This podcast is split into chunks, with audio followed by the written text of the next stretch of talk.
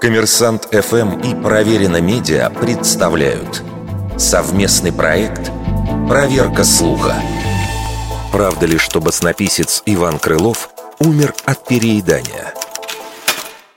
О чревоугодии Ивана Крылова легенды ходили еще при его жизни.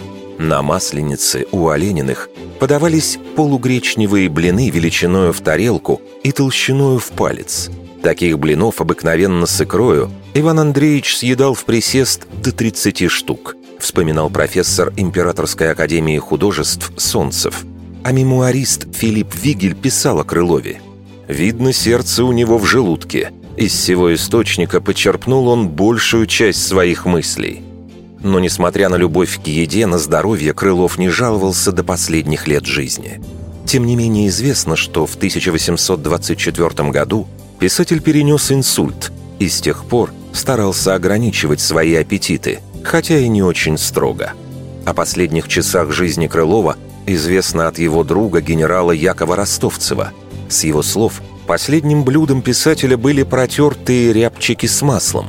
После них он почувствовал недомогание, которое сам списал на съеденное, а друг и первый биограф баснописца Михаил Лобанов в 1847 году вывел связь злополучных рябчиков с кончиной Крылова. Вообще напрямую про обжорство современники не писали, но не скрывали, что эта трапеза была лишней.